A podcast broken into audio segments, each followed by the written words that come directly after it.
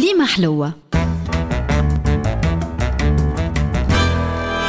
مع الطاهر الفازع إحنا توا في تنبك موسم جمع التمور. وزائر الواحات ينجم يراه في الفجر مع شروق الشمس الخدامة متعدين يسوقوا في البهايم المحملة بالصنادق الفارغة والأقفاف المعبية بالمطارق والمسامر والمناجل والعدايل. وكي يوصلوا آه، البقعة الجني في الغابة يشعلوا النار في أكوام الحطب ويدفاو من سرد الفجاري ومن بعد يبداو يخدموا يطلع واحد منهم للنخلة باش يقص العراجن ويتبع واحد آخر وواحد آخر حتى ما يقعد كان مترو بين آخر خدام والقاعة. وقتها اللي في راس النخلة يبدأ يقص في العراجن ويمدوا من صباته يعني أصل العرجون اللي تحته اللي بدوره يمدوا للي تحته حتى يوصل للفراش في القاعة. كي تتلم العراجن في البطحة المفروشة تبدأ عملية الفرز. يختاروا السمحة ويبداو يصفوا فيها في الصنادق بينما الخدامة الآخرين يختاروا التمر الجيد على جهة والمتعفن والمعطوب على جهة أخرى.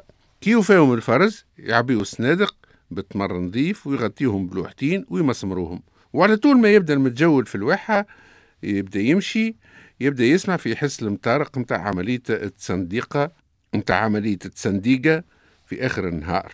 ويتم نقل الصنادق المخازن الحفظ المؤقت على ظهور البهايم. وهكذا دواليك حتى الآخر الموسم وين تخرف الغابة. النخلة شجرة قديمة ياسر ومزروعة عندها أكثر من 7000 سنة. والدقلاية الباهية تعطي بين 100 و 120 كيلو. والنخلة أعطيها القليل تعطيك الكثير. وبالنسبة لسكان الواحات في الجنوب هي أم حنينة وكنز لا يفنى.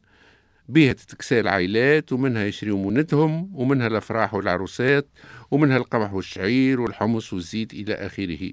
ويقولوا الكبار منك يا نخلة فطورنا وغدانا وعشانا منك الكسرة ومنك الفلوس ومنك الجبة ومنك البرنوس ومنك النعجة ومنك البركوس ومنك البطيخ ومنك الفقوس ومنك السفناريا ومنك المعدنوس.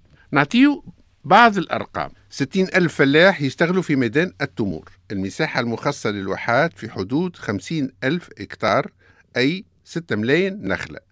الإنتاج السنوي في معدل 300 ألف طرناطة. اشترهم يمشي للوسق. أسعار التمور ارتفعت ب 40% أثناء 2018 مقارنة بعام ناول. ومرابيح التصدير هي 700 مليار. بالنسبة للسنة نسجلوا نقص ب 6% في الصابة اللي باش تكون في حدود ال 290 ألف طرناطة منها 230 ألف دقلة نور و60 ألف تمور أخرى. بخلاف الاستهلاك المباشر للثمرة تنوع الإنتاج عندنا التمر المحشي بعجين اللوز وعجين التمر للمقروض وكعك خليبيا وكعك التمر وتوجد توا شروب وتمر ويستخرج منه كذلك خل رفيع وفرينة للغذاء الحيواني وأسمدة وغيرهم. حطب النخلة ولاو يخدموه لوح يصنعوا به أثاث جميل ياسر. ورجوعا للواحة بعد ما تخرف الغابة مولاها يبيع صابته ويخلص الخدامة. الأنواع الأخرى من التمور كيما الرطب وبيض الحمام والخضرة والشداح والبسر حلو والكنتيشة هذوكم يدخروا مونة واللي يطيح بالريح ينظفوه ويتشمس أيامات ويتحشاه في خوابي وزيار وقرب وهرايا وهما خوابي كبار. ويترس مليح ويتخزن في بيت المونة مع القمح والشعير وزير الزيت والسمن إلى آخره. وفي الألغاز الخبو متاع الدقلة يقول على أمنا حواء جابت برشا بنات. كل بنت في كرشها حنش وكل حنش في كرش واد. والمقصود طبعا هي النواة اللي فيها خط محفور. وخبو النخلة يقول على أنثى تهوج وفي السماء تفوج هي قاعدة فرد بلاصة وأولادها في البلدان تتروج.